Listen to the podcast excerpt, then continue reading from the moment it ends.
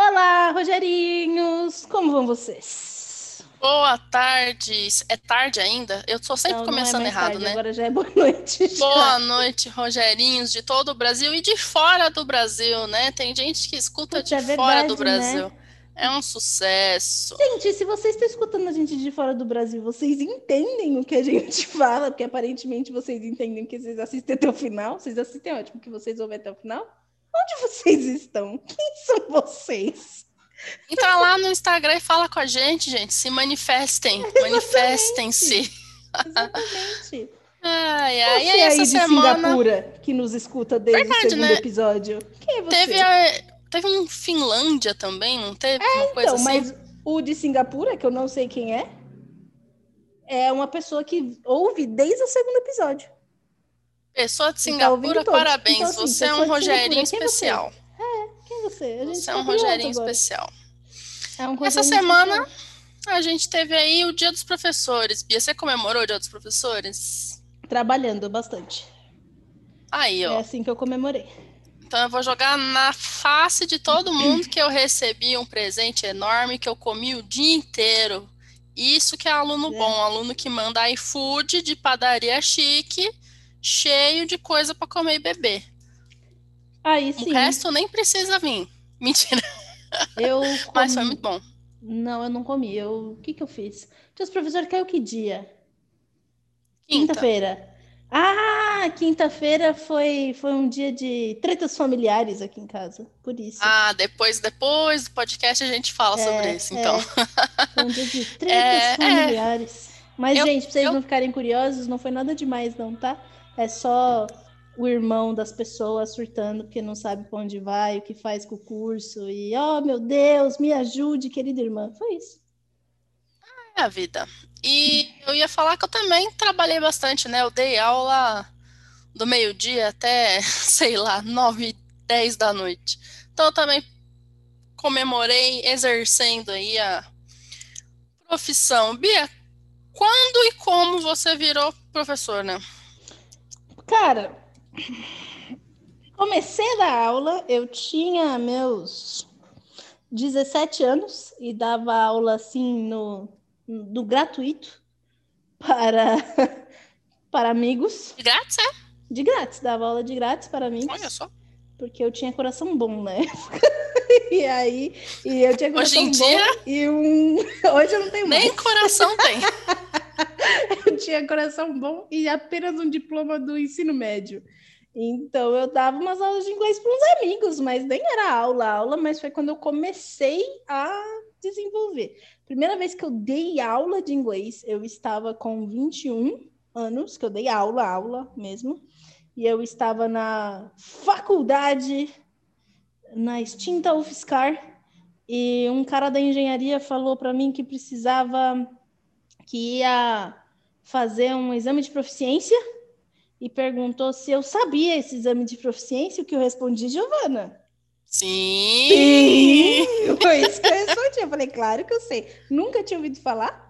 E aí eu marquei com ele para começar a dar aula para ele, me virei nos 30, fui estudar o exame de proficiência, fui estudar o que caía no exame e Em uma semana você aprendeu tudo. Apre... Ah, tudo não, né? Mas aprendi o que eu precisava para poder dar aula para ele.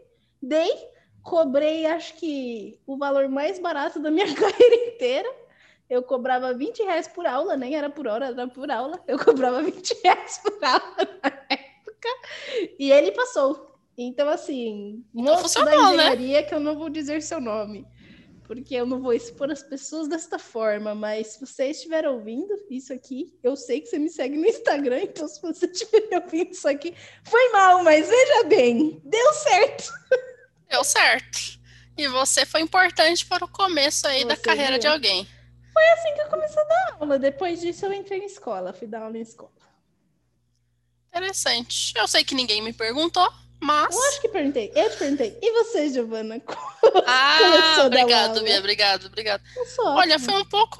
Não sei se foi tão freestyle quanto, mas eu fazia. Eu fazia um curso de inglês que hoje não existe mais, né? Que era junto com o Metec, e era, tipo, super barato, porque afinal de contas eu não tinha dinheiro pra pagar, né? Era 60 reais. Eu pagava 60 reais por Opa. mês. E paguei até Ah, não fiz muitos anos, né? Eu já entrei na metade. E aí, quando eu tava perto do fim, assim, eu tava indo pro avançado, teve uma dessas aulas que a gente para para falar sobre profissão, né? E eu lembro de ter falado para a professora na época, falar, ah, sei lá, eu tinha, né, aqueles planos de medicina que foram se, se modificando. Eu falei, ah, eu acho que eu, um dia eu vou querer dar aula, assim, só não sei do que. E aí, no final do semestre, ela me chamou e perguntou: você não quer. Já que você quer dar aula e tá querendo emprego, eu queria começar a trabalhar, né? Eu tinha 16 anos, eu queria começar a trabalhar para comprar as próprias brusinhas, né mesmo? E aí ela Muito importante. me chamou e falou: ah, vai ter um, trein tem um treinamento no começo do semestre, você não quer participar e, e começar a dar aula aqui? Aí eu fui, e tô fazendo a mesma coisa desde então. Comecei assim, porque, tipo, ah, quer, quer, tô fazendo nada. É, da Aí aula eu comecei de a gostar. Foi a primeira coisa que eu fiz na vida, então. É, aí eu comecei a gostar, tanto que influenciou na minha escolha de graduação, né? Porque eu gostei e porque eu achei interessante a coisa da linguagem, eu fui fazer letras. Engraçado isso aí, né? A gente teve uma história parecida aí com a história da medicina, mas motivos diferentes. E assim, e por ter começado assim, tipo, quer, quer, não tô fazendo nada, até hoje eu não sei se eu sou boa, eu faço o que eu gosto, ou se eu gosto do que eu faço. Não, não. Né? sei quem vem primeiro, se foi o ovo ou a galinha, mas estamos bem é. na profissão. Não é? Cara, eu não foi a primeira coisa que eu fiz, porque assim, tipo, quando eu dava aula para as pessoas aos 17 anos, eu não considerava isso profissão, tanto é que eu não cobrava. Eu considerava, tipo, tô aqui dando um, um apoio para os brother e eu não vou cobrar nada. E não cobrei mesmo. E, e sei lá, vi, assim. E na época, foi na época do cursinho? Não, não foi, foi na época que eu voltei. Eu já tinha dado, eu já tinha voltado da terapia ocupacional. Aí me mandaram tomar vergonha na cara e arranjar emprego. E aí eu tomei vergonha na cara e fui arranjar emprego. E aí eu lembro que eu arranjei emprego numa loja de bijuteria. E já deixo aqui muito claro, muito claro, tá bom? Nesse, neste áudio. Beijo, Jane, se você estiver ouvindo, que foi uma das melhores chefes que eu tive na vida. Foi a Jane, que era a dona da, da loja de bijuteria. E, meu, ela era muito gente boa, muito gente boa. Eu acho que eu nunca trabalhei em um lugar tão, assim, tranquilo, cara. Ela era tranquila. Esse era o. É, esse é o Nossa. adjetivo, sabe? Assim, muito tranquila, Jane, muito justa, sabe? É isso, o acordo é esse, nunca fez nada, sabe? Nunca humilhou ninguém, nunca vi a Jane humilhar ninguém, nunca vi a Jane não dando razão para as pessoas que trabalhavam com ela, nunca. Era e é uma raridade. Nossa, cara, meu, a Jane, olha, Jane, se você estiver escutando, melhor chefe que tive na vida, vou deixar claro, foi Jane, dona da loja Flor de Lis, em Guarulhos, que ficava dentro do Carrefour. Porque quando não a gente mais, fala... né? Não, não sei se existe ainda, eu não sei. Não pode Mas ficar quando... dando essas. Pode, pode, porque eu estou falando. Então tá bom, coisas. então vai comprar da Jane do Guarulhos. Vai comprar é... da Jane. Se a Jane ainda tiver uma loja chamada Flor de Lis em Guarulhos, compre da Jane. A pessoa é maravilhosa e ela vem. Na época ela vendia bijuteria, é, bolsa, roupa, maquiagem, tudo, assim. Meu, tinha tudo naquela Caraca. loja, assim, de artigo feminino, sabe? E ela era muito gente boa e, meu, boníssima, pessoa boníssima. E quem conseguiu esse emprego foi uma das minhas melhores amigas da vida, a Jéssica, que é praticamente minha irmã. E eu trabalhei Aparentemente lá, existe ainda.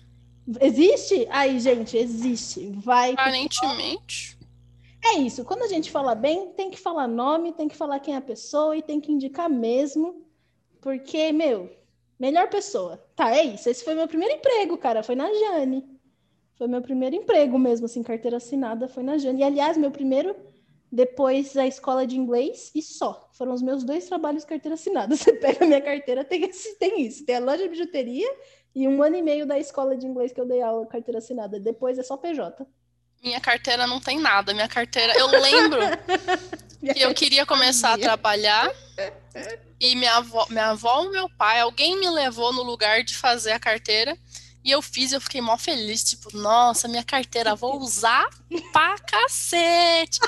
Não tem uma folha usada, tem a minha foto, tem a minha assinatura e acabou. Tá guardada por, sei lá, porque tá. Cara, eu fico pensando nisso às vezes, assim, nessas coisas de carreira e trabalho, né?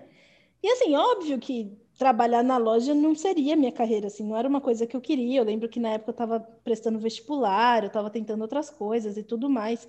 Mas, assim, foi um trabalho muito gostoso de, de, de exercer, assim. Eu lembro que era uma coisa muito legal. Eu lembro que eu fechava a loja, saía mega tarde. Tudo bem que a loja era muito perto da minha casa, mas assim, eu saía mega tarde, eu fechava a loja, eu lidava com, com cliente chato às vezes, mas, sabe, não sei, não tinha crise. Não tinha crise, cara. Não tinha crise na loja. Era tranquilo. Nossa, muito, muito. Era muito de boas. E eu lembro que a Jane, eu sempre gostei de ler, né? E aí, às vezes, a loja tava meio, tipo, não tinha tanto movimento, né? Quem, quem, trabalha em loja sabe que às vezes tem uns horários que não tem tanto movimento. Agora, fim de ano é enlouquecedor, eu entendo, gente.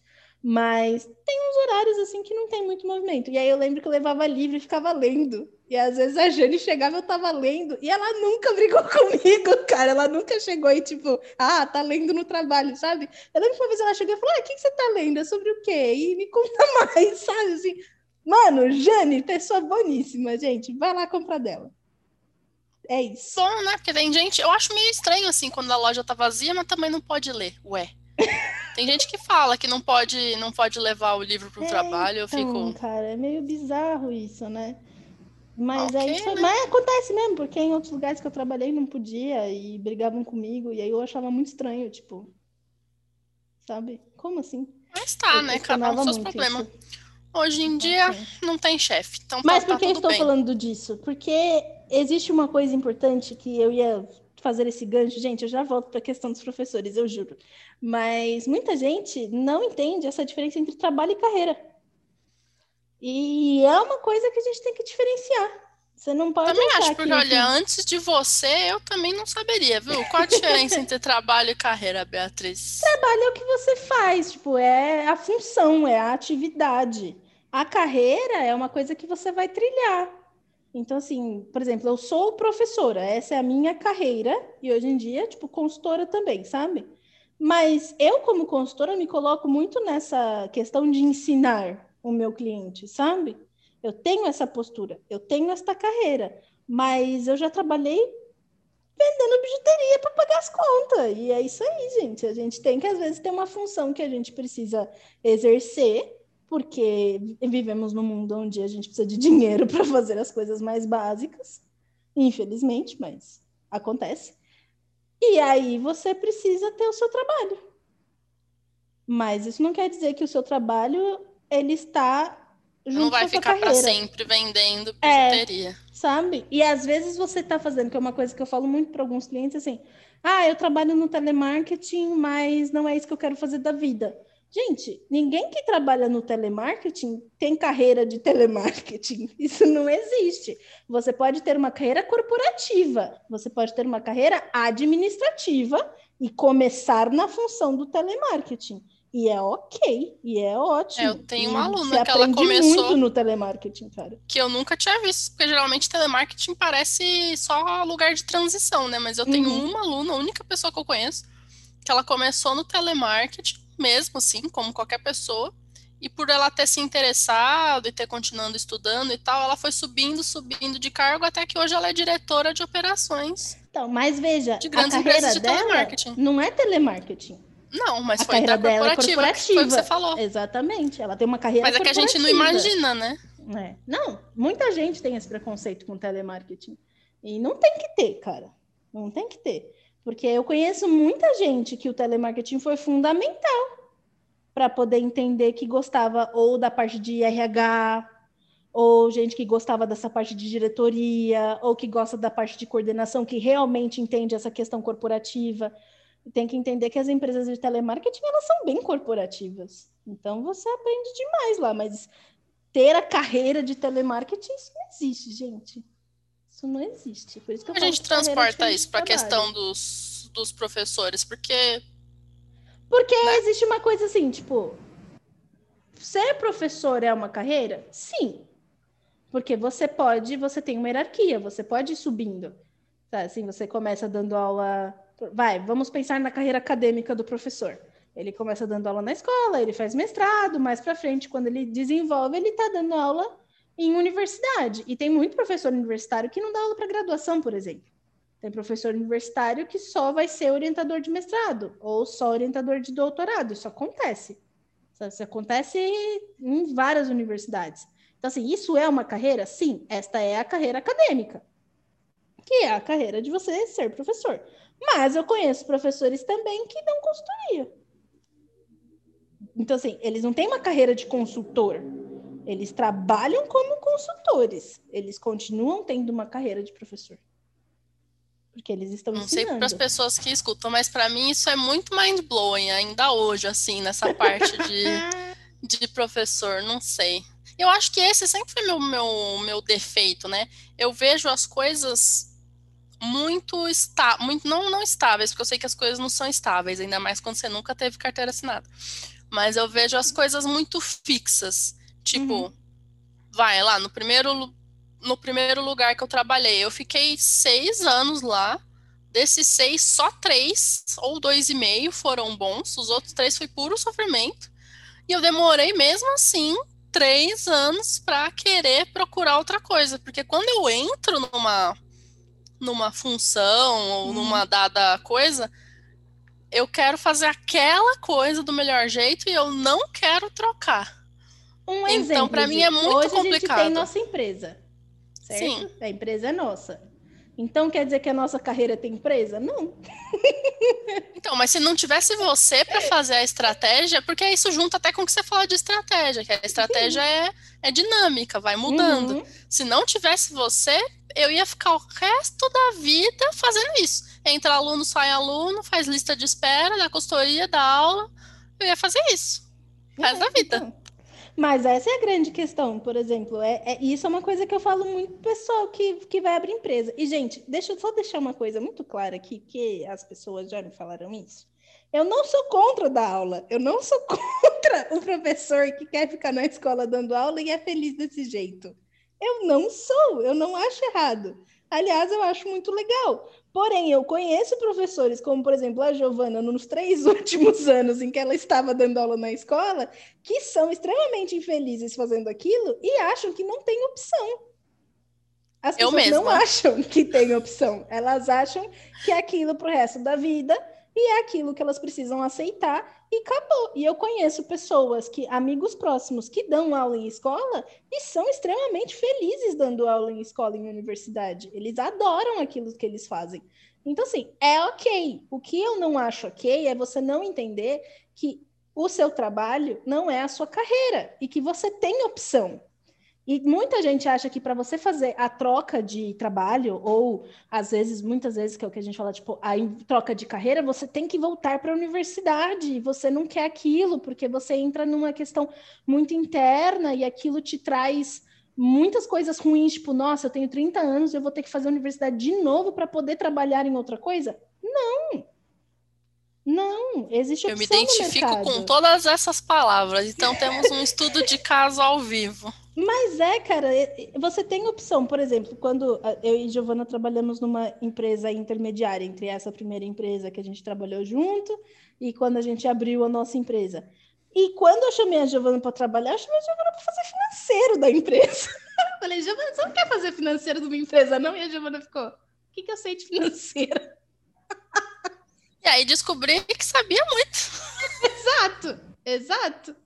Sabe, eu falei, Faço até cara, hoje. vem aí fazer financeiro. Faz até hoje que você faz financeiro da nossa, porque eu não tenho paciência.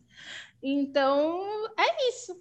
Então, assim, muitas vezes a gente tem que parar para pensar com essa coisa, tipo, carreira e trabalho. E desenvolvendo essa questão do professor, é isso. E eu sempre dou um exemplo, e eu vou dar vários exemplos para poder uh, visualizar isso, mas eu tenho um amigo que é formado em história. História, gente, ele é formado em história. Aí ele terminou história, foi dar aula e de repente ele olhou e falou: "Não gosto. Não gosto disso. Eu preciso dar um jeito e eu vou fazer outra coisa". Enquanto ele dava aula de história, ele usou o dinheiro que ele recebia como professor de história na escola para poder pagar um curso de extensão ou um curso de especialização em gestão financeira. Porque para você fazer um curso de especialização, ou um curso de. ou até o mesmo MBA, exatamente. É engraçado isso. Mas ele resolveu fazer gestão financeira, porque ele gostava de números e ele achava interessante e foi feito. Legal. E fez, porque ele tinha graduação. Então, assim, a partir do momento que você tem um curso de graduação, não necessariamente sua especialização tem que ser na mesma área. Existem outras especializações que aceitam. Eu, por exemplo, tenho uma graduação em letras e minha especialização em negócios, gente. É, geralmente então, assim, cursos pagos te permitem é, isso. Público é mais público difícil. Público é mais difícil, mas cursos públicos públicos é ótimos, pagos te permitem isso. E ele foi fazer, hoje em dia ele é consultor financeiro. E aí, quando aí. ele senta para fazer a consultoria dele, ele dá todo um panorama uh, histórico-econômico que ele aprendeu na faculdade, para poder chegar no caso do cliente e falar: então, por causa disso, senhor cliente, faça X coisa, porque a sua área te permite. E é isso que o cara faz, assim, sabe? O que é muito interessante, se você for parar para pensar. Muito interessante. Ah, mas ele voltou para a faculdade? Não, gente, ele não fez uma nova graduação, ele fez um curso de especialização que durou um ano, um ano e meio, para poder Estudar aprender uma questão conta, né? técnica, né? e estudou por conta e começou a dar suas, suas consultorias. Então, assim, existe uma galera que, que diz que é um pouco errado isso, porque você teria que regulamentar, que o governo tem que regulamentar essas profissões e tudo mais. Eu entendo esse lado, eu não concordo, mas eu entendo eu também esse não lado. Concordo. Eu acho ok as pessoas pensarem isso. Agora, existe a realidade. A eu realidade não acho é... ok as pessoas pensarem ah, isso. Por que as pessoas pensarem isso? Porque aí é, é elas pensando, entendeu? Mas aí os pensamentos têm consequência no mundo real depois. Mas, né, Gi? Depende. Eu acho ok as pessoas pensarem isso, que eu não acho ok as pessoas Pensa lá na sua casa, não fala pra ninguém. E as pessoas começarem a, a entrar num, num eterno looping de, de loucura e pressionar Você órgãos pensa isso, isso aconteça. Pensa então. aí na sua casa só. É Enfim. Isso. Eu acho e que isso entra resolver em dois pontos. Na verdade, eu já separei três pontos aqui, que eu nem sei se eu vou lembrar todos até eu terminar de falar. Meu Deus. Vamos. Mas entra no ponto de círculo de competência, que a gente estava falando. Sim. Porque hoje em dia, dependendo de para que lado você vai, né? Carreira pública, privada, sei lá o quê. Nem tudo mais. Hoje em dia você precisa apresentar um certificado para poder exercer. Se você dá bom resultado, que nem ele graduação em História, provavelmente ele tem uma boa consultoria. Cliente que, que vai vir de indicação, vai perguntar, vai falar, ó, só vou fazer consultoria com você se você me mostrar seu diploma de graduação da área financeira. Não.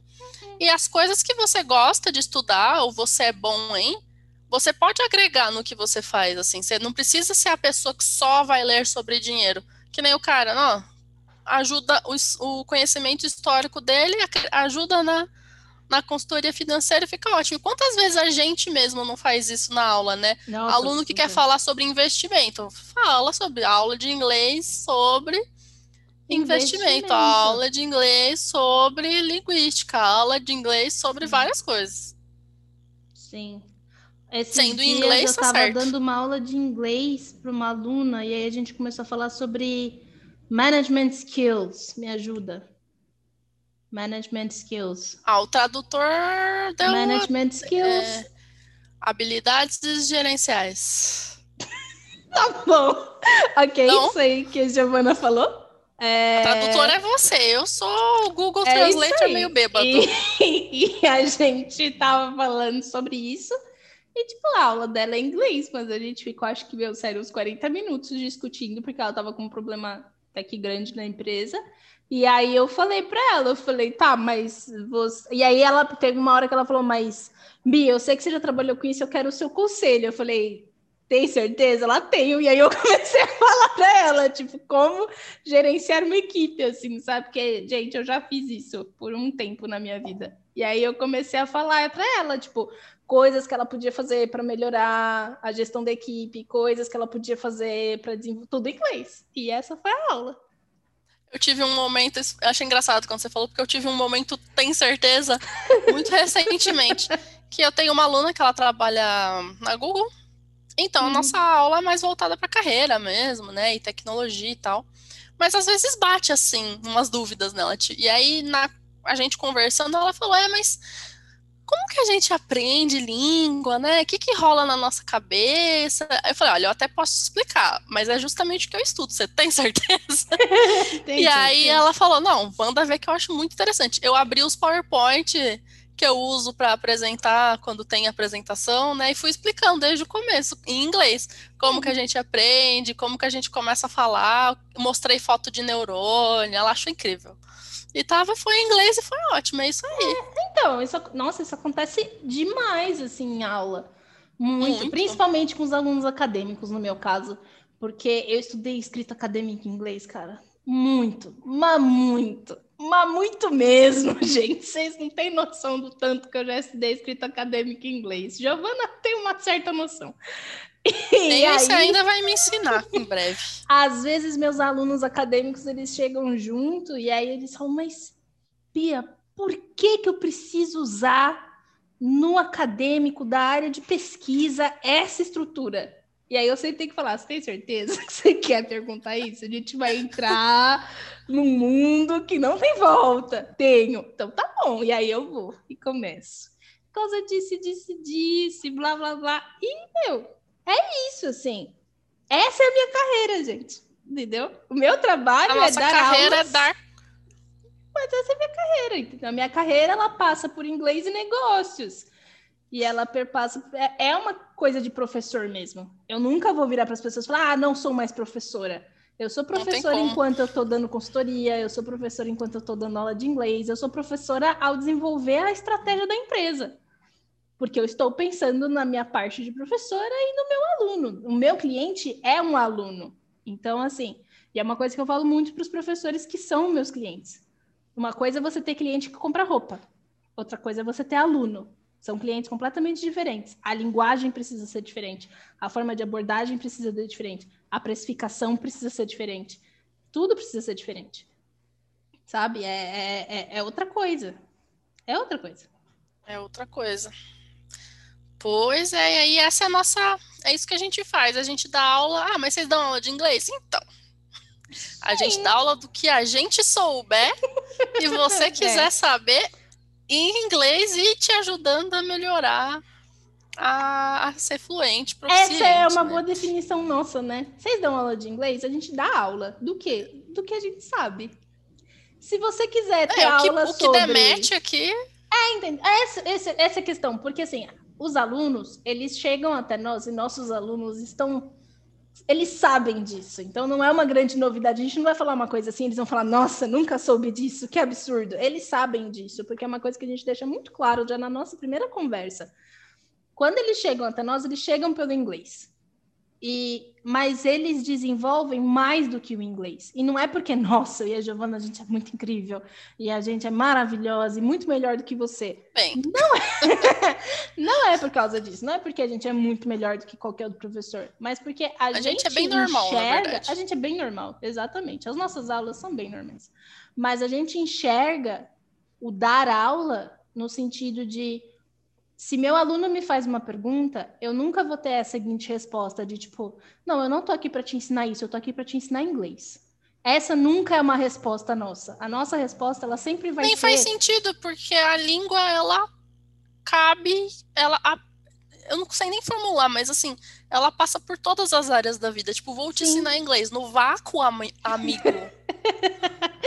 Então, Olá, mas acontece querido. muito, assim, tipo, tem muito. É, a gente sabe que tem gente que já chegou com essa reclamação, bem ah, entre aspas, de tipo, ah, mas já me falaram que o que eles ensinavam era inglês e não as outras coisas. E eu não, e eu não acho que isso é um erro do professor, mas é uma das coisas que a gente aprende muito em faculdade, muitas vezes. E qual é a é questão um quando da você. coisa em si. É, né? da coisa, do sistema em si. Do e qual é, qual é o problema que, que isso acarreta?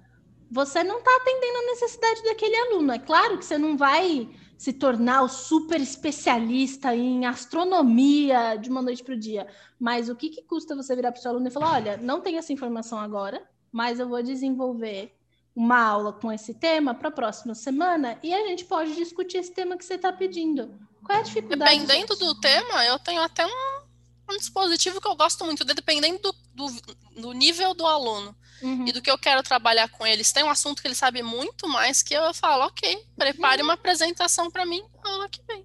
Esse Exato. ano eu já tive apresentação de cerveja, hum. de tudo sobre tireoide, o que, que acontece nos hormônios, tudo. Eu sei tudo de tireoide, viu? Tudo, tudo. Eu sou tudo. quase uma. Como que é o nome da. Um endócrino. Sou quase uma endócrina. E bateria. Bateria de Legal. tocar mesmo. Uhum.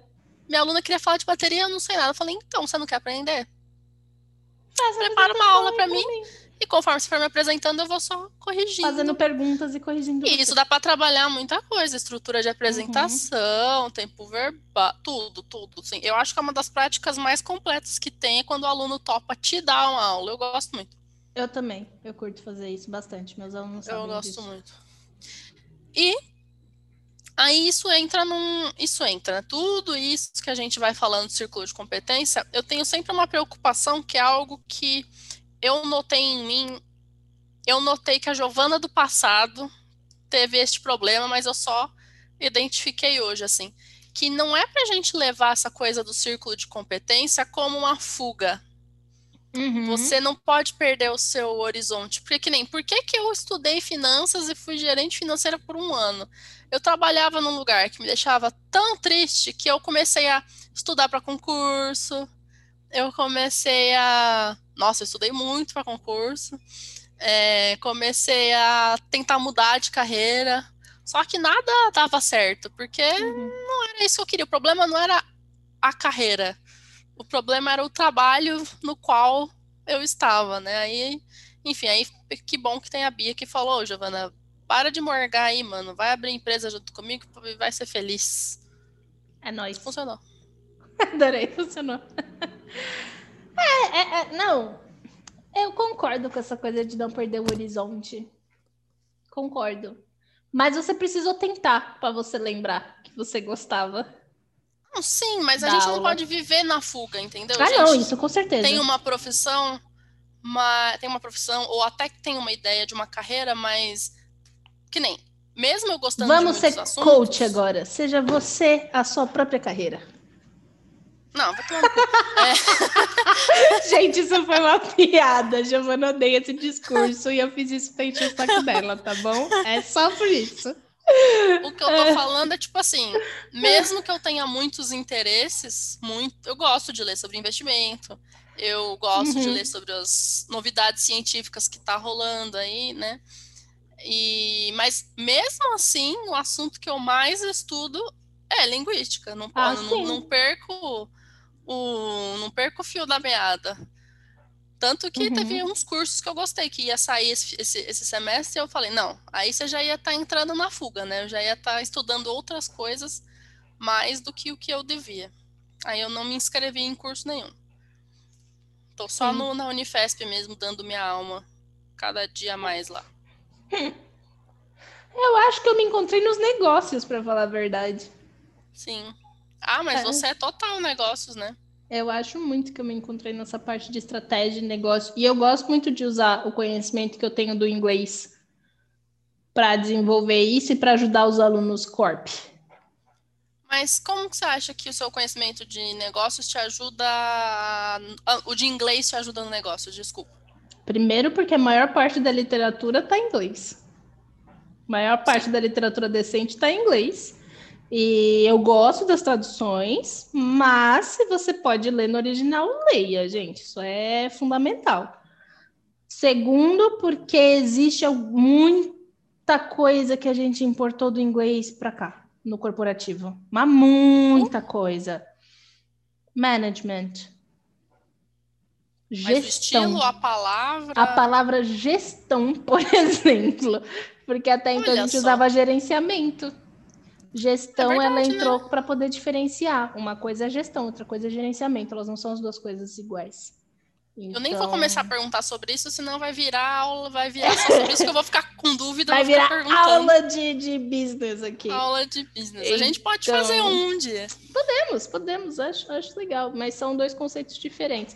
Depende da área, tá? Tem área que usa isso como sinônimo, tem área que usa como conceito diferente. Já vamos deixar claro aqui. Mas uso, o inglês ele entra muito. o inglês entra muito. E a, ainda hoje, a maior parte dos meus alunos, eles são acadêmicos. Eu acho que assim, 60% dos meus alunos atuais, eles vêm do inglês acadêmico, porque realmente, gente, escrita e inglês acadêmico é escrita e apresentação. É isso. É você saber fazer uma boa apresentação, você saber ir para congresso, você falar sobre o seu o, o, seu escopo de trabalho de forma clara e direta e formal, é você fazer um belíssimo de um artigo, um bom texto. Isso é inglês acadêmico. Ponto. E isso a gente eu sei fazer. Então eu vou ser bem arrogante aqui e falar que isso eu sei fazer muito bem. Três beijos para quem falar que eu não sei, porque vocês me conhecem. Então, vai lá perguntar para os meus professores da faculdade, aquela ideia horrorosa, né? Vocês vai lá, que eu tô cansada de ser chamada de arrogante. E, e é isso, tá? Fiquei brava, surtei. Não, mentira. Mas eu acho que é isso. A maior parte dos meus alunos são acadêmicos, mas eu gosto muito de conversar com os corporativos porque os alunos corporativos eu uso muito inglês para poder respaldar o conhecimento deles. Porque, gente, o que mais acontece com o aluno corporativo quando ele vem aprender inglês é porque eles passaram por um monte de, de outros lugares, etc. E aí eu tô, não estou falando de profissionais, tá, gente? Porque vamos lembrar uma coisa: o profissional, quando ele está dentro da escola, quando ele está dentro do sistema, ele precisa seguir uma metodologia. Então, por mais que ele veja que aquilo não não está funcionando, ele não pode simplesmente virar e falar, gente, vamos esquecer a metodologia hoje e fazer uma coisa que funciona, porque se ele fizer isso, ele vai ser demitido. Então, ele não vai fazer, tá bom? É assim que funciona. Então, muitas vezes o problema não é o profissional, entendeu? E é uma coisa que eu falei esses dias no Instagram. O sistema, ele dificulta muito o trabalho do professor. O sistema educacional da forma está, ele dificulta demais o trabalho do professor. Então, às vezes, o problema não é, e muitas vezes, assim, tipo, 90% das vezes, gente, o problema não é o profissional. O profissional está lá para fazer melhor, o melhor trabalho que ele pode, e ele sabe que ele pode fazer melhor, mas ele não pode fazer melhor, porque ele precisa obedecer não, é, um é sistema. Surreal isso, é isso. Assim, mesmo esse foi o. Essa, inclusive, eu nem estava no sistema regular de ensino, né? Uhum. Eu estava na escola de idiomas. E esse foi um dos motivos de, do, do, do, ponto da gota, assim, da última gota. Uhum. Como, eu tô esquecendo a expressão. Ah, eu também não lembro. A gente assim, a última picada, a última gota da picada, a, da, a picada d'água, isso daí, entendeu? a última gota d'água. Essa foi a expressão que a gente estava procurando mais ou menos. Tá bom. De... Que foi assim, a última gota que eu resolvi sair, né? Porque tinha uns alunos Sim. Que eles eram muito avançadinhos, assim, até. E a escola, querendo ou não, a escola de idioma, gente, é padronizado, né? Todo uhum. mundo do, do mesmo nível vai ter as a mesma preparação de aula e o, aluno, o professor ele é só um aplicador, né? Ele não, uhum. ele não faz a parte estratégica da aula, digamos assim. E tinha uns alunos muito interessados no que eu tinha a falar e no que eu queria fazer, só que o material do curso não, não ia permitir. E aí eles se juntaram e, e foram pedir para a coordenação para poder ter uma aula especial. Falar, ah, a gente não pode ter uma aula à parte? E aí isso foi mó rolê durante um tempo, assim, eles ficaram pedindo e foram mais de uma vez na coordenação. Eu nem lembro direito como foi, mas eu lembro da frase que eu ouvi no dia que eu falei, então, então tchau. Que era, mas você não é um livro, né? Que eu, eu não gostava de usar. falei, não, mas é que eles não, não vão poder usar esse livro, né? E aí viraram para mim e falaram, mas você não é capaz de dar aula com esse livro? Fiquei puta das calças. Capaz eu sou, meu amor, mas é que esse livro é ruim e não é o que eles querem ter. E aí eu chego no absurdo de perder aluno porque sei lá. Inclusive, uma dessas alunas é minha, é minha aluna hoje em dia, e a gente faz até orientação acadêmica, né? Hoje eu faço o que eu quiser. E dá certo. Yay! E dá certo. Mas então, é, é, isso. Eu nem lembro que eu tava falando, mas voltando, era basicamente isso: que assim, muitas vezes a culpa não é do professor. Então, não sendo do professor, quando o aluno. E, e é uma coisa que as empresas elas não têm noção, porque o, o aluno ele não chega com a reclamação, ah, eu fiz tantos anos naquela empresa e por causa da empresa eu não sei. Eu fiz tantos anos naquela empresa e por causa do professor X que trabalhava naquela empresa, eu não sei. Então eles culpam o professor demais, assim. E... A culpa é sempre ou do professor e o professor joga a culpa no aluno. É um ciclo e... incrível sem fim. sem fim, é. Então, o que a gente precisa entender é isso, assim, o, o, o sistema dificulta muito o trabalho. Então, quando você consegue é, desenvolver um trabalho com o um aluno e realmente entregar para ele as ferramentas que ele precisa, é outra situação. Então, com os meus alunos corporativos, pelo fato de eu entender a área onde eles estão, entender qual é o que eles precisam usar, como eles precisam desenvolver, aonde eles vão usar o idioma, é, com quem eles vão usar o idioma. Então, assim, eu entendo a audiência deles, eu entendo a forma que eles têm que usar. Eu, então, eu consigo dar, passar o inglês de uma forma muito mais funcional para eles. E eu acho que a, o fato de eu entender negócio, é isso que eu estava falando, me ajuda por causa disso. Não, sim, com Entendeu? certeza. É porque não tem E não só me ajuda, né? Ajuda também o aluno. Então... Claro, e não tem por que fazer esses, esses sistemas que não que meio que prendem o aluno no, no curso, né, gente? Poxa, se eu tenho um aluno que está que tá ativamente, por exemplo, com problema de pronúncia, e só o listening, assim, só eu, eu falando o correto e ele repetir não, não funciona, eu ensino transcrição fonética, porque ele nunca mais vai precisar de alguém corrigir a, a pronúncia dele. Você tá com muito problema? E, e, se um dia você estiver sozinho, não tem celular, não tem com quem perguntar? Você não precisa ficar dependente de mim. Você vai lá, eu te dou a transcrição fonética em três aulas, que é super fácil de aprender no final das contas. Parece um bicho de sete cabeças, mas não é. Em três aulinhas o aluno já está lendo a transcrição e mesmo que ele vai esquecer alguns símbolos e tal, ele vai saber se virar sozinho. Esse é, é o nosso ponto, é saber uhum. é que você tem as suas ferramentas para se virar sozinho. E isso entra muito num. Eu compartilhei lá no, no Instagram uma live que eu vi do, do Dia dos Professores, que e, e isso vai se ligar com o que eu estou falando. Que às vezes a gente tem essa ideia de que o curso ou a universidade, é, sei lá, o, o, lugar que a gente estuda tem que dar para a gente a maior quantidade de informações possível.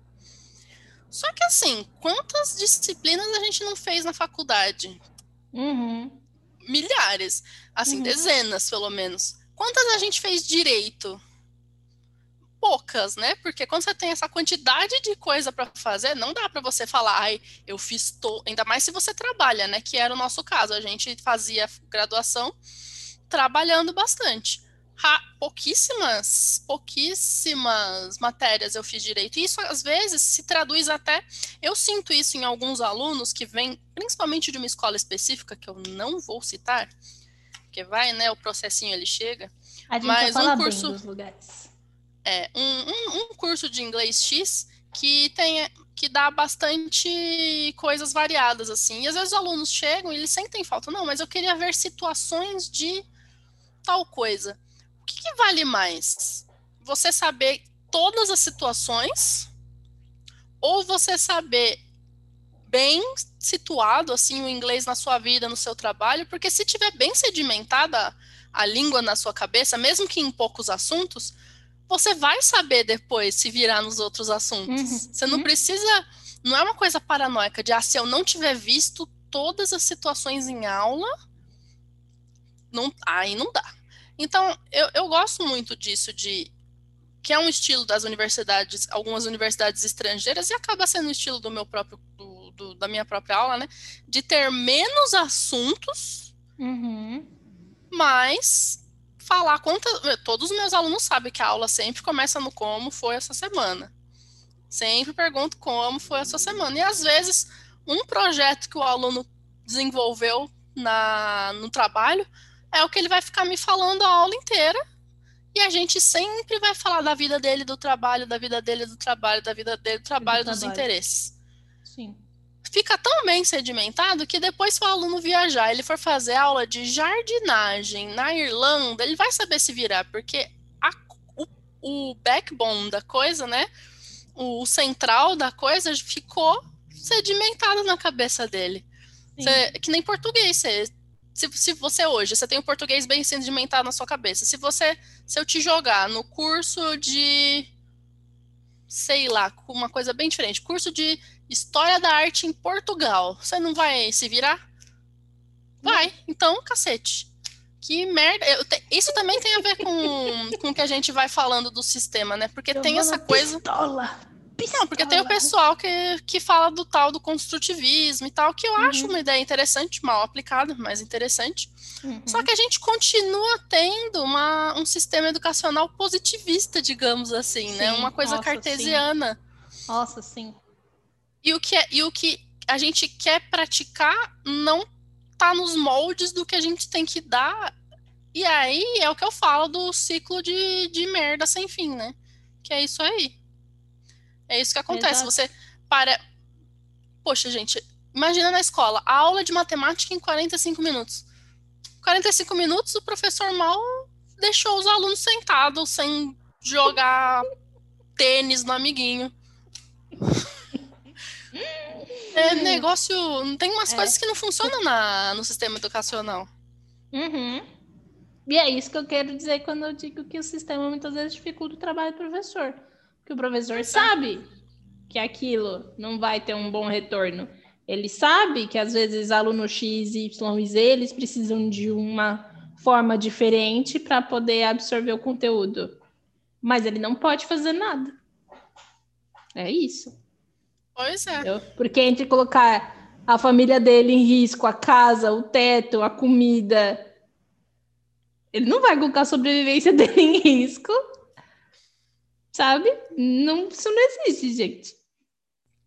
Não é, e a gente tem que trabalhar dentro da realidade, que nem eu sempre fui da pistola que foda-se o que a escola quer, meu foco é o, o aluno, né? Eu sempre fui dessas e sempre deu problema na minha vida, não recomendo. Pois é. Esse é o ponto. Um pouquinho diferente. Eu não recomendo, mas eu não conseguiria ser assim. Então a melhor coisa que a gente fez foi abrir empresa mesmo, porque onde mais eu ia estar tá dando aula de aquisição de linguagem de primeira e segunda língua, né? Só na minha aula mesmo. Sim. E é complicado. E, e aí é o nó que a gente nunca acha onde começa a desatar. Como que começa a resolver esse problema? Eu, a minha teoria, e não é a minha teoria, mas é o trabalho que eu escolhi fazer, eu acho que o indivíduo ele precisa perceber isso e mudar. Eu também acho que a força, Entendeu? nesse caso, vai vir do indivíduo, e até a gente falou, né, que, que vai vir do adulto. A gente não pode Sim. ficar com isso, ah, as crianças vão revolucionar. Não, é, elas estão sendo criadas pelos adultos, então vai partir Sim. dos adultos. Sim. Eu até acho que com os adultos, e eu até acho que com o crescimento do homeschooling, talvez, seja um universo propício. Mas aí. Cara, vai ter evolução, porque é isso aí, o mundo evolui. Pode não evoluir da forma que a gente quer, mas ele vai evoluir. No final das contas, não vai ser uma coisa que vai é. mudar, né? Vão ser uma, um conjunto de acontecimentos que vai, vai levando, assim, a, a mudança. Porque só um fiozinho ainda do que eu estava falando ainda dentro desse assunto, o exemplo que deram na live que eu assisti e compartilhei era que um, um, um, o professor que estava falando na live, ele é de filosofia, ele foi uhum. fazer, não sei se era mestrado ou doutorado ou pós-doutorado na Itália. E aí eles tinham duas horas de aula por semana, uhum. e o escopo do que era lido e do que era discutido era menor, né? E diz que uhum. o pessoal lá de fora fica absurdado quando vê a quantidade de horas que são as aulas e quantas aulas você tem na graduação. Tipo, você tem cinco matérias, cada matéria é quatro horas, cada uhum. matéria uhum. você tem sei lá quantas páginas para ler, e aí que a pessoa, o, o tutor de lá olhou para ele e falou, mas você estuda que horas? e aí me bateu até um riso de nervoso por dentro, porque é bem uhum. isso, porque se Não. parece que você estar na escola, você vai ter uma osmose, e aí você vai aprender porque você está no, não é isso, é para te dar um uma direção, não é para resolver a sua vida. Mas parece, é aí parece que você entra na escola, não precisa se esforçar. A gente tem um sistema um tanto quanto diferente, porque aqui no Brasil a gente ainda vê a faculdade como uma forma para você aprender uma profissão. E é o que a Mas a gente, gente falou. não vê a faculdade como carreira. Eu vou fazer faculdade para desenvolver uma carreira. Eu vou fazer faculdade para aprender uma profissão porque eu preciso trabalhar. Lá fora, quem faz faculdade é quem quer desenvolver carreira. Não, aí acaba caindo até no assunto do podcast anterior, né? Que a gente não vê o conhecimento ou a educação como um fim nela mesma. A gente Sim. vê como um degrau para. Sim. E tem que superar a fase do degrau para, porque todo mundo já viu que é furada, mas a gente continua agindo como, como se fosse Uhum. um, um degrau. É complicado o negócio. Um é degrau complicado. para, sim. É sim. Complicado. Porque assim, e eu posso falar, pra falar, ai, Giovana, quer dizer que você se acha diferentona, maravilhosa. Não. Não. No colégio, na faculdade, eu não queria fazer nada fora, sentar, assistir a aula, o mínimo de vezes que eu precisasse falar. Eu queria entrar e sair, porque eu nunca vi valor na, na, na, na escola. Eu sempre gostei muito de estudar, sempre vi valor no conhecimento. Mas eu nunca vi o valor de, de muitas aulas. Algumas eu via muito porque o professor era surreal, né? Mas muita Sim. coisa assim mais cartesianazinha, Na escola eu era mais interessada, sabia? Eu na escola era bem mais interessada em conhecimento. Na faculdade, eu confesso, nope. A faculdade, eu acho que é porque eu trabalhava na faculdade. Então, eu trabalhava no colégio já também, né? É, Então, não, eu trabalhava na faculdade. Então, eu acho que assim, a faculdade eu fiz muito. te- Claro, vamos lá. Teve cursos, teve matérias da faculdade que foram assim. Nossa, em que planeta eu poderia ter contato com isso? E então, eu tive matérias, por exemplo, quando eu fui ler Schiller no meu primeiro semestre de faculdade, e aí na, na, na Unifesp, eu, eu fiz Unifesp, gente, fiz letras na Unifesp. Na Unifesp, no primeiro semestre da Unifesp, pelo menos na minha época, era obrigatório todo mundo fazer uma matéria da filosofia. Todo mundo, todos os cursos da Faculdade de Humanas da Unifesp, no primeiro semestre tinha que fazer uma, um- um- uma matéria da filosofia. E eu fiz uma matéria onde a gente foi ler Schiller. E eu falei, Exato. Sou- eu sou grande leitora, eu já li muitas coisas, eu já li Freud, estou acostumada com muitas coisas na minha arrogância eterna naquela época. Uhum. Eu vou ler Schiller com o quê? Pé nas costas, não é mesmo? Nossa, Vai três vezes. Eu chorava. Eu que eu lia e, sei lá, cada página era uma lágrima, assim. Mas eu dei muita sorte em ter uma professora muito incrível nessa matéria. E aí eu lembro que eu lia e eu não entendia patavinas do que estava sendo do que estava sendo dito ali. E aí eu lembro que eu entrava na aula assim, nossa, eu sou muito burra. E aí de repente a professora começava a falar e eu falava, gente, então é isso. Era um mundo que se Ora, abria. entendi. Então, assim, essas são as aulas que valiam a pena, assim, na faculdade. Eram as aulas que eu realmente entrava e eu realmente sentia que existia algo ali que era, nossa, isso aqui é sensacional. E foram, geralmente foram os cursos que eu fiz na filosofia, viu? Os cursos que eu fiz na filosofia na faculdade, olha, louco, assim, sim. foram...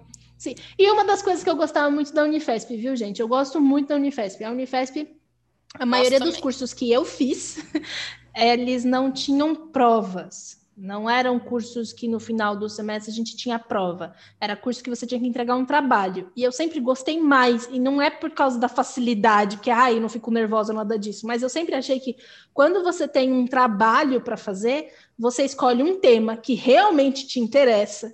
E a partir desse tema que realmente te interessa, você desenvolve e você pesquisa, você se interessa. Para mim era isso. Então eu gostava É. muito. No IF também, no Instituto Federal também, raramente teve prova. Uhum. E eu acho que é aí onde alguns cursos de letras, alguns cursos de humanas conseguem se diferenciar, mesmo estando no sistema caixinhas separadas, né? Me- tirando a, a prova, você tira um pouco dessa coisa bancária, Uhum. positivista, sei lá o quê. Também, eu gostava muito mais, porque, gente, decorar coisa para fazer a prova, Uhum. Né? Que bosta. Sim, Agora, quê? você ter que desenvolver coisas ao longo do semestre. Peço E- desculpas ao professor que me viu falar que. Desculpa, mas eu tô lembrando do meu artigo O Juca Pirama? Mas esse é épico. Você vai ter que. Gente, é Você tá bom. rindo, você vai ter que contar para as pessoas quem é Juca Pirama eu e o que, tá- que você ó. fez de errado. Gente, tem Vou um até poema. tirar meu microfone. Não, mantém esse microfone. Tem um poema. É um poema, não é? É um poema. É um É poema. um poema que chama Escrito Juca de Pirama. forma épica, né? São vários Nossa, cantos. sim. E é, chama Juca Pirama. E tem um índio no poema. E eu. Vou traduzindo, viu, gente? Tem um índio no poema. minha- Giovana, conta você, eu não vou conseguir. Você Não sabe. lembro direito. E aí. E aí tinha. Era, era o que era Pindorama ou o que era Juca Pirama? Que, qual que era a pergunta do trabalho? Não, não era uma pergunta. É- Era assim, tinha, a gente estava fazendo literatura brasileira alguma coisa, um, dois ou três. E nessa literatura brasileira, a gente era uma literatura brasileira de poemas, de poesia, poema e versos estrofes. E a gente tinha que fazer um trabalho. E eu tava muito louca nesse semestre, porque eu tava trabalhando muito, mas muito, assim, eu peguei muita coisa para fazer, eu tinha muito aluno, e eu tava muito viagem. E na minha cabeça, claro, arrogante, vamos de novo, na minha cabeça, extremamente arrogante, tipo, eu sou Óbvio que incrível, eu vou entender o poema de primeira. entendeu? É óbvio que eu vou entender o poema de primeira. É óbvio que eu sou incrível em literatura, porque eu leio desde criancinha, eu sou maravilhosa, eu sou assim, né? Deus da literatura, burra demais. E eu escolhi, a gente, e a gente podia escolher. E eu escolhi esse poema, que eu falei, eu vou falar Mas sobre você poema. que escolheu. Escolheu e fez merda. Eu Puta que merda. escolhi o poema. E eu escolhi o poema. Ai, desculpa, professor. O nome dele, professor, era Leandro ainda. Desculpa, professor Leandro. É, eu, eu sei que eu errei. E aí tinha esse poema, que era o Juca Pirama. E eu li o poema e eu falei, beleza, Juca Pirama é o índio. Que Juca Pirama o nome do índio. Não é, gente. Não é. Juca Pirama é o quê? Explica aí pra pessoa que vai ler depois. Então, do que eu, eu entendi, Juca Pirama era o lugar, não é o índio. Tinha uma Tá, coisa mas assim, assim, de verdade, li, gente, mas sim. de verdade, eu vou deixar bem claro. Não é um poema que depois eu fui estudar, porque eu fiquei tão envergonhada, juro, que eu acho que eu apaguei o poema da minha mente. Eu não quis nunca mais chegar perto. O poema é do Gonçalves Dias, isso eu lembro. É do, do Gonçalves Dias. Joga aí no Google, Juca Pirama, Gonçalves Dias, e aí você E lê é e, e, ri. É um em números romanos, traço Juca Pirama, tudo, tudo é, com, com hífen. E eu lembro que eu fiz, e eu falei, o índio, eu lembro que eu começava assim o artigo, o índio, Juca Pirama. e eu passei o, artigo, o, trabalho inteiro falando sobre aquela coisa europeia, do índio, a imagem, não sei o quê. Só que o poema não tem nada a ver com isso, assim, nada a ver, tá ligado? Nada a aqui. ver. Tô aqui com o poema na mão lendo. Tô vendo se aparece a palavra Juca Pirama no meio. Eu não tem nada a ver, entendeu? Nada a ver. E aí, eu, eu não lembro, cara, eu também tô dando uma olhada aqui. É, então, é um verbo, mas eu sei que assim, tá, vamos deixar claro, não é um índio, tá, gente? É isso. Não é um índio, Juca assim que você Pirama for assistir. Não é for um assistir, índio. não, Quando for você ler. for ler, não pense que Juca Pirama é um índio. Ele não é. E o poema não fala sobre um índio. Não fala sobre. Isso tá bem claro, assim. Tá Tá, bem claro que são Não muitos. fala. Eu sei que assim, eu fiz uma bagunça daquele trabalho. E o trabalho era dividido em, tipo, três partes. A primeira parte eu fiz falando sobre a história do poema. A segunda, eu fiz a análise do poema é, em relação à estrutura. Então, eu olhei as estrofes, eu olhei as rimas e tudo mais, e fiz toda a análise. E depois eu fiz uma análise histórica, porque que poema era importante historicamente. Esse foi o meu trabalho. E devido à segunda e à terceira parte, onde eu fiz um bom trabalho, eu consegui a nota mínima para passar. E a primeira parte eu simplesmente recebi um zero na primeira parte inteira. E o professor botou assim um ponto de interrogação inteiro no trabalho inteiro, eu lembro em vermelho. E aí ele escreveu do lado: Juca Pirama não é um índio. E aí eu lembro que eu peguei o trabalho, eu li aquilo e eu me senti tão envergonhada, mas tão envergonhada, assim, sabe? Tipo, e foi muito. Não é que eu não entendi o poema, eu não li, gente. Essa questão. Eu não li o poema. Até o olho eu... lá entende tudo. Exatamente. Vou escrever. Não foi nem que eu bati um olho, cara. Eu não li. Eu não li o poema. Eu simplesmente peguei toda aquela coisa que todo mundo falava do índio, europeu, não sei o que. Eu falei, o poema com certeza é sobre isso, na minha cabeça arrogante, entendeu? Ah, literatura é tudo a mesma coisa, poema com certeza é sobre isso. Eu fiz uma coisa totalmente genérica e pasteurizada, falando que o nome do, do índio era Juca Pirama, e foi isso que eu fiz. As únicas partes que eu realmente fiz trabalho e desenvolvi é a segunda, que eu fiz a parte de estrutura, que era uma coisa que eu gostava muito de fazer em poesia. Olhar a estrutura, ver de onde vinha, não sei o que, mas isso não é uma coisa que você precisa ler e entender. Você, a estrutura você consegue ver de outra forma. E a terceira parte ajuda que eu, que eu entender, mas... ajuda a entender, mas não necessariamente. Não necessita. E a última parte eu fiz sobre mais ou menos assim, tipo, em que, em que período que estava o Gonçalves Dias, qual era a questão histórica, por que, que é tão relevante, e blá blá blá. E foi isso, eu consegui nota suficiente para tipo, passar, porque não foi a única avaliação da, da aula inteira eu tirei uma nota super baixa. Acho que, foi, acho que foi a pior nota que eu tirei nos trabalhos da faculdade, assim. E eu fiquei, nossa, eu fiquei muito envergonhada, cara. Eu não conseguia olhar na cara do professor, entendeu? O professor falava, eu ficaria ah, também. Na cabeça, tá ligado? Eu não conseguia olhar pro professor. Aí e eu lembro que foi depois daquela aula que eu prometi para mim mesma que eu nunca mais ia fazer trabalho daquele jeito. Tipo, nunca mais, assim.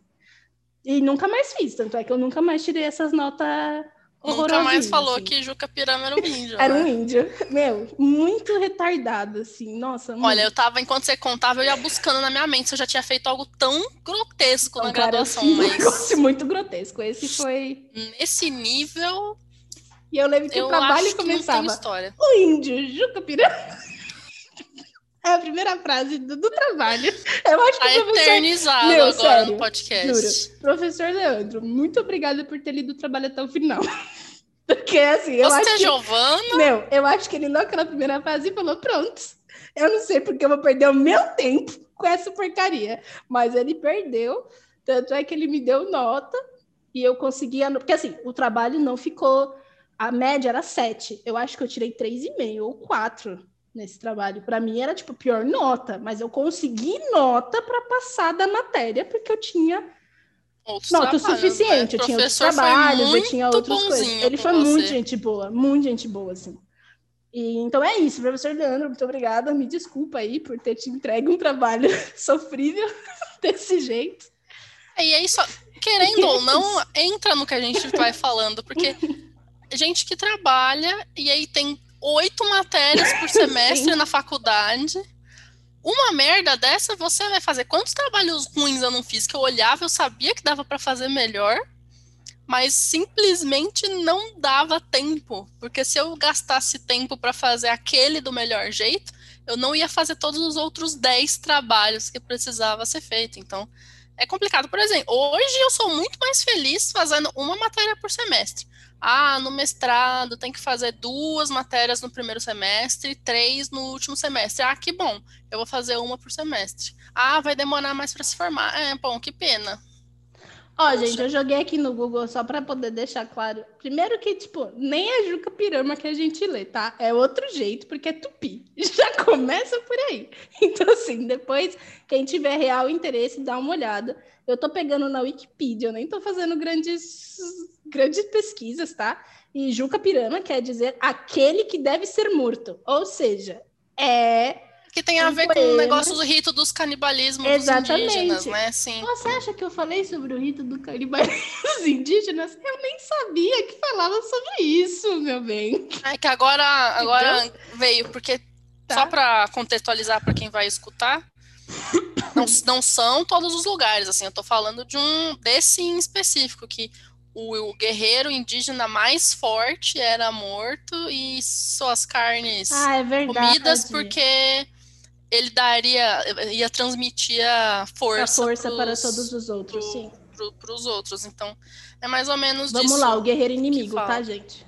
É, o, o mais inimigo, forte. fosse mais forte, você matava, mas você comia a, a Fazia um churrasquinho depois para dar força, churrasquinho da força. Pode falar assim. E Ué? é isso. Bom, é isso. Eu acho que esse é foi o, o, trabalho mais grotesco que eu fiz na, na, na, universidade, assim. E depois eu fiquei muito, eu lembro que eu fiquei muito mal, assim, muito envergonhada. E eu não conseguia falar mais com o professor. Ainda bem que foi o último trabalho do semestre, que eu não conseguia, Bom. não conseguia. E aí, depois daquilo, eu nunca mais cometi esses erros grotescos, tá, gente? Eu nunca mais. Foi a única vez, primeira e única. E aí eu lembro que foi o último, foi o último semestre que eu peguei é, grade cheia. Ah, Cinco bom. matérias. Aí depois desse, eu falei, eu não posso mais pegar grade cheia, porque senão eu vou não vou conseguir prestar atenção e só vou fazer merda. É, só vou né, fazer absurdo. E aí eu comecei a pegar três, por isso que eu, que eu me formei um semestre depois. Porque eu comecei a pegar três matérias por semana. Por e isso e pelas dois e anos greves, de greve, né? né? Um ano. Um ano de greve. Mas, ok. É, não, e é isso. Eu não conseguiria fazer mais do que uma matéria por semestre. Ah, nossa, mas nem é tanta coisa. É, vai trabalhar o tanto que a gente trabalha e fazer. Eu tô fazendo uma matéria e ainda tô fazendo as aulas particular lá de linguística para melhorar no que ficou faltando da, da graduação, que de fato a grade de linguística teve assim muitos problemas, mas não tem, acho que eles já melhoraram desde que eu saí. E é Mas é isso. Teve um, uma coisa legal de. Eu conheci literatura brasileira contemporânea na faculdade. E eu conheci assim, autores contemporâneos que eu acho que se eu não tivesse passado pela faculdade eu nunca teria conhecido, assim. Por exemplo, e mesmo assim você não gosta de literatura brasileira? Não é que eu não gosto eu não tenho essa, esse amor e apreço e né? Eu não não morro e mato por Machado de Assis. Amo Machado de Assis, mas eu não morro e mato por ele. É isso. Deixa minha mãe ouvir. Deixa minha mãe ouvir isso aqui. Ela me pega Não, eu mesma já vou brigar Machado de Assis, Beatriz. Machado, eu... não, po... Vamos lá. não pode falar mal. Não, eu não, vou, não, não, não falei mal. Não falei mal. Aonde que eu falei mal? É, não pode falar que... que... não é o melhor daquelas autoritárias. Eu tenho moral para falar mal de Machado de Assis? Não. Eu tenho qualidade linguística, recursos linguísticos para falar não. mal de Machado de Assis? Não. Eu tenho um português bom o suficiente para falar mal de Machado de Assis? Óbvio que não. Ou seja, eu nunca vou falar mal de Machado de Assis. O cara é um gênio, é o maior da literatura brasileira. Não tem. Tem até um exemplo discutir. que eu queria dar, mas o livro não está aqui, eu teria que sair para pegar rapidinho. É, tem um trecho de um conto. Não, eu vou pegar. Eu, eu não consigo. Eu não, vai ser vai ser ruim para os nossos Rogerinhos se eu não for pegar. É literalmente 30 segundos, a Bia fica fazendo musiquinha de elevador até lá. é, oh, passou ótimo na musiquinha de elevador. Então, deixando bem claro, Rogerinhos, eu não disse que Machado de Assis não é bom. Ele é um, o maior, não é nenhum dos maiores, ele é o maior da literatura brasileira. É isso. Eu só disse que eu não morro e mato por ele. Só isso que eu disse. E acaso vocês não tenham ouvido os anteriores, a minha literatura favorita é a literatura norte-americana onde a gente tem o meu querido, o amor da minha vida, o homem que mais me representa e que se eu pudesse eu casava, infelizmente ele não está mais entre nós, que se chamava Walt Whitman. Por esse eu morri mato. Desculpa aí, Brasil, mas Walt Whitman, senhor do meu coração. Giovana voltou, gente. Giovana está aqui eu de volta. Eu voltei. Gente, é que tem um. Eu, eu lembro porque eu grifei. Eu já, já, é tão memorável que eu já até achei a página. Eu tenho um livro vou contextualizar o livro, que chama Academia Sobrenatural Brasileira de Letras, da Dark Side. Porque em literatura, principalmente brasileira, mundial, mas brasileira também, o gênero terror, ele sempre foi tido como um gênero menor, né? Assim, por Sim. algum motivo. Ah, mas em todas as literaturas. Um gênero menor. Os Penny e... Dreadfuls. Os Penny Dreadfuls. E aí, tem grandes mestres, assim, da, da literatura brasileira, tipo Machado de Assis, que tem contos de terror e às vezes as pessoas nem sabem. Uhum. E aí a Dark Side, ela teve o... Ah, essa iniciativa de reunir os contos de terror dos primeiros patronos da Academia Brasileira de Letras, inclusive de uma mulher que ajudou a fundar, mas não pode ser uma, uma imortal, não deixaram ela ser. Ainda não cheguei nos contos dela. E aí, o primeiro é o Machado de Assis. Eu amo todos os contos do Machado de Assis. Eu amo tudo do Machado de Assis, enfim. E tem um parágrafo do conto chama Sem Olhos. Um conto que chama Sem hum. Olhos. E ele vai descrever, assim, a mensagem que ele quer falar é: o cara era tão self-centered, tão egoísta, tão só pensava nele. Mas assim, um escritor qualquer teria falado isso. Ah, o cara só pensava nele mesmo. Não sei, mas ó, ó, ó como ele descreve. Enquanto o bacharel Antunes ampliava ao marido de Maria do Céu o obsequio que acabava de prestar a esta com a mesma solicitude, mas sem receber o mesmo uh, nem outro sorriso, e passava ao criado a xícara vazia, Bento Soares, que é o nosso carinha que eu quero falar, Bento Soares prosseguia em suas ideias acerca das abusões humanas. É muito bom isso aqui. Bento uhum. Soares estava profundamente convencendo que o mundo todo tinha por limites os do distrito em que ele morava e que a espécie humana aparecera na Terra no primeiro dia de abril de 1832, data de seu nascimento. Esta convicção diminuía ou antes eliminava certos fenômenos psicológicos e reduzia a história do planeta e de seus habitantes a uma certidão de batismo e vários acontecimentos locais. Não havia para ele tempos pré-históricos, havia tempos pré-soáricos. Daí vinha que, não crendo ele em certas lendas e contos da carocha, mal podia compreender que houvesse homem no mundo capaz de ter criado neles, uma vez ao menos. Ter crido, né? Sabe? Olha este parágrafo, Brasil. Eu gosto. É bom. É bem escrito. É. é bonito. É incrível. Eu só disse que eu não morro e mato. É só isso. Não, é que nem eu com Shakespeare também. Não, então, não, não é outro também. É maravilhoso. Eu também não morro e mato por Shakespeare. Maravilhoso, é muito bom, mas. Entendeu? É isso. Aliás, por ninguém da literatura inglesa.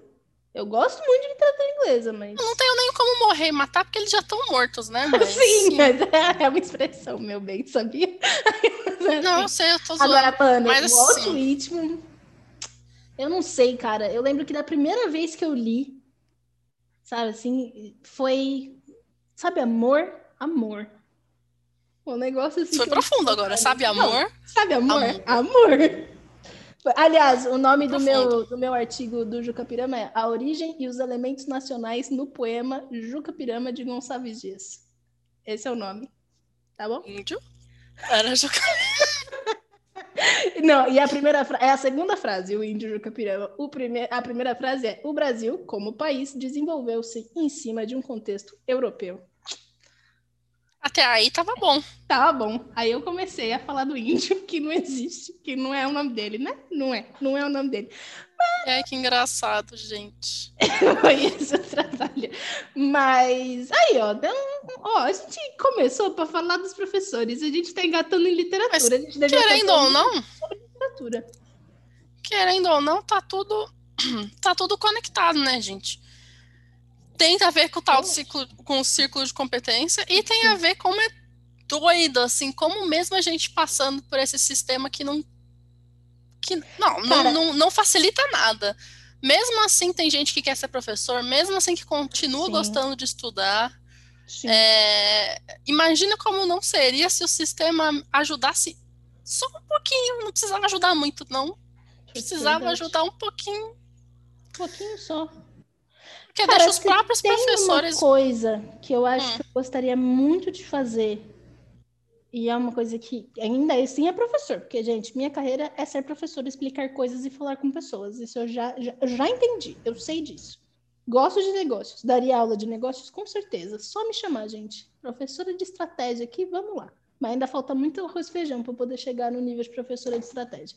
Mas é, uma coisa que eu gostaria muito de fazer e que eu desisti por um bom tempo e eu vou continuar desistida, mas é uma coisa que eu gosto bastante, seria dar aula de literatura norte-americana, sabia? Eu acho que você se sair bem. eu jamais poderia dar aula de literatura, porque eu não tenho Nossa, muita paciência eu ia de fazer Tá. o que é necessário, mas Sim. ia ser uma boa. Mas Eu nada te amar. impede de, no futuro, dar uma, Não, palestra é uma especial da eu- Beatriz. É, não, isso eu faria, mas assim, eu, eu teria que mudar muita coisa e eu não estou disposta a, então isso não vai acontecer. Mas é uma coisa que, assim, se eu não fizesse o que eu faço hoje, essa seria uma opção Você ia ser acadêmica Nossa! de, de de literatura. literatura, mas teria que ser norte-americana. O problema é que quando eu estava na faculdade eu- e eu, expressei, eu esbocei essa vontade, eu fui duramente criticada. E aí eu falei, ai, gente, então tá bom, eu não vou perder meu tempo. Ah, porque a literatura norte-americana já tem muita gente pesquisando, porque a literatura norte-americana no Brasil já tem muita gente na área, porque a literatura norte-americana é literatura de imperialista, porque a literatura norte-americana é literatura de capitalista, porque a literatura norte-americana é a literatura de lalalala. E você e para você Tem um poder ser uma boa professora até de- agora. e para você ser uma boa professora de literatura norte-americana, você teria que ir para fora e aprender com eles. E eles não vão te tratar bem porque você é brasileiro e quer dar aula de literatura norte-americana. Eu escutei tanto absurdo. E aí eu falei, ah, tá bom, gente. Mas assim, eu acho. Hoje, hoje em dia, a Beatriz de 29 anos, se escutasse isso, ela ia falar: valeu, falou, eu vou fazer. Ponto. Agora, a Beatriz de 23, ao ouvir isso, ah, fragiliza um pouco o aluno, né? Eu acho que fragiliza. Fragiliza bastante. E aí você meio que, tipo, ah, E isso entra num todo outro assunto de como já não tem sistema educacional direito no Brasil que ajuda os professores. Para o aluno adulto, então, meu filho, é só quebração de espírito, assim, do começo ao fim do sua. É só seu espírito sendo massacrado. Só. nossa, sim. Inclusive, eu tenho muito cuidado com os alunos adultos, assim, Nossa, de eu eles não me perguntarem uma coisa e eu falar, ah, isso não vale a pena, ah, não vai por esse caminho, sabe? Eu Uhum. sempre faço, sempre faço tudo para que nada seja quebrado no espírito daquela pessoa. Não por Sim. questão de frescura, mas é porque é tão difícil, assim, o adulto ele já foi tão quebrado antes. Não, não- você não tem que quebrar mais, você tem que tentar grudar uns pedacinhos para ele. E aí, tem uma questão que quando você pergunta isso para um professor, que assim, quando o professor fala isso livremente, você não perguntou para ele, Ok. vale muito, né? Agora, quando você vai até o professor e você faz essa pergunta, você deposita uma confiança ali. E você tá querendo a, palavra, a opinião do especialista, né? E aí o especialista fala um negócio desses para você, é, automaticamente você vai falar, tá, não vale a pena, não quero, valeu, falou. Aí os mesmos professores que me falaram isso, hoje em dia eles ficam putos porque eu fiz pra, fui para para área de negócios. Ai, Bia, mas você era brilhante em literatura, por que você foi para área dos negócios? Nossa, por que será, né, meu bem? Por que será, né, quê? amorzinho? Cara, assim, não querendo colocar a culpa no professor, porque a culpa não é deles, a culpa é minha mesmo, a escolha foi minha, eu sou a responsável, a responsável pelos meus atos. Mas. Mas eu acho que é muito importante, tipo, eu era aluna, eu coloquei aquela pessoa numa posição de me dê a sua opinião de especialista. Aí o especialista que já está na academia te fala que assim, olha, a literatura específica que você quer estudar hum, não é legal ser Não é pra estudada, você? não é para você, você não quer mais. E assim, eles esperavam que eu fizesse o quê? Ah, tá bom, já que eu não posso pesquisar norte-americana, eu vou pesquisar aí o que você quer, que é a literatura brasileira do século XVIII? Não vou, mano. Vai, né? Não tem Ah, interesse. é. Não é que eu tenho interesse em literatura, eu tenho interesse numa literatura específica. Poucos professores, mas aí eu já estava no final da faculdade. Quando eu já estava nos últimos anos ali, no último semestre, no penúltimo e no último semestre, duas professoras minhas de literatura inglesa, e muito obrigada a vocês, maravilhosos, elas chegaram junto e falaram que tipo, não tinha cabimento eu não estudar literatura norte-americana, porque eu fiz dois trabalhos em literatura norte-americana para essas aulas. E elas falaram, não, não tem assim, não Nada que existe né? razão ou justificativa para que você não vá para essa área. Mas aí eu já estava com o pé nos negócios, né? Eu já estava trabalhando no ambiente corporativo. Sim. E isso tudo resol- ajuda a gente a terminar esse assunto, porque tudo tem a ver, gente. É incrível. Parece que não, mas tudo tem a ver com carreira e trabalho. Porque Sim. por mais que. Não tô falando que a luta dos professores é injusta, não, ainda mais porque é um podcast de dia dos professores, né? Não é hoje o dia de meter o pau. Mas. Por, por mais que tenha um lado sentimental da coisa, ou do seu apego com a matéria, ou com o aluno, sei lá. Não dá para desgrudar de um, de um racional, não dá para desgrudar dessa coisa não. do ok, sou professor, qual a estratégia da minha carreira?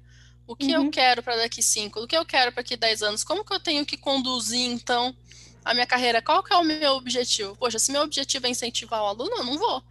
Não posso ficar fazendo esse tipo de coisa. É, passa muito, e, eu, e mesmo os professores que eu vejo bastante assim, que querem lutar pelas suas próprias é, profissões, etc., eu ainda vejo muito o discurso do heróis da educação, Sim. do essa que não é bem assim, não é assim, gente. Eu não sou a favor do da romantização e nem do sentimentalismo no argumento. Não, não funciona. Tá, vai contra, assim, o seu discurso vai contra o seu objetivo. Então é um pouco complicado. Eu concordo e eu agradeço muito, Giovana, por ter dado uma linha de raciocínio, porque, Jesus, eu falei. Meu papel é dar a linha de raciocínio. Uma, eu só falei. Eu sentei aqui e comecei a falar. Nossa Senhora! Gente, eu prometo que as minhas aulas têm linha de raciocínio, tá bom? Aliás, eu explico isso para meus alunos toda aula, tá? É aqui só, que eu não tenho. Meu, eu, eu não preciso falo... nem falar que realmente tem uma linha de raciocínio. raciocínio. aqui eu só falo, eu só, só, só falo, Giovana me controla. Sim. E, é e aí, Bia, quer fazer uma consideração sobre isso? Sobre, isso? sobre Cara, minha única consideração é professores. Tenham estratégia em relação à carreira de vocês. Não achem que a função que vocês estão exercendo hoje é a função que vocês precisam exercer para o resto da vida. Você Também não vamos ficar fazendo aquele discurso horroroso, tá? Ele é horroroso e mentiroso de você é sua própria carreira e porque a gente sabe que trabalho é uma coisa que paga boleto. Então muitas vezes a gente não vai conseguir parar para pensar, porque a gente precisa daquele emprego, precisa, não é uma questão de estou aqui porque estou, a gente precisa do emprego.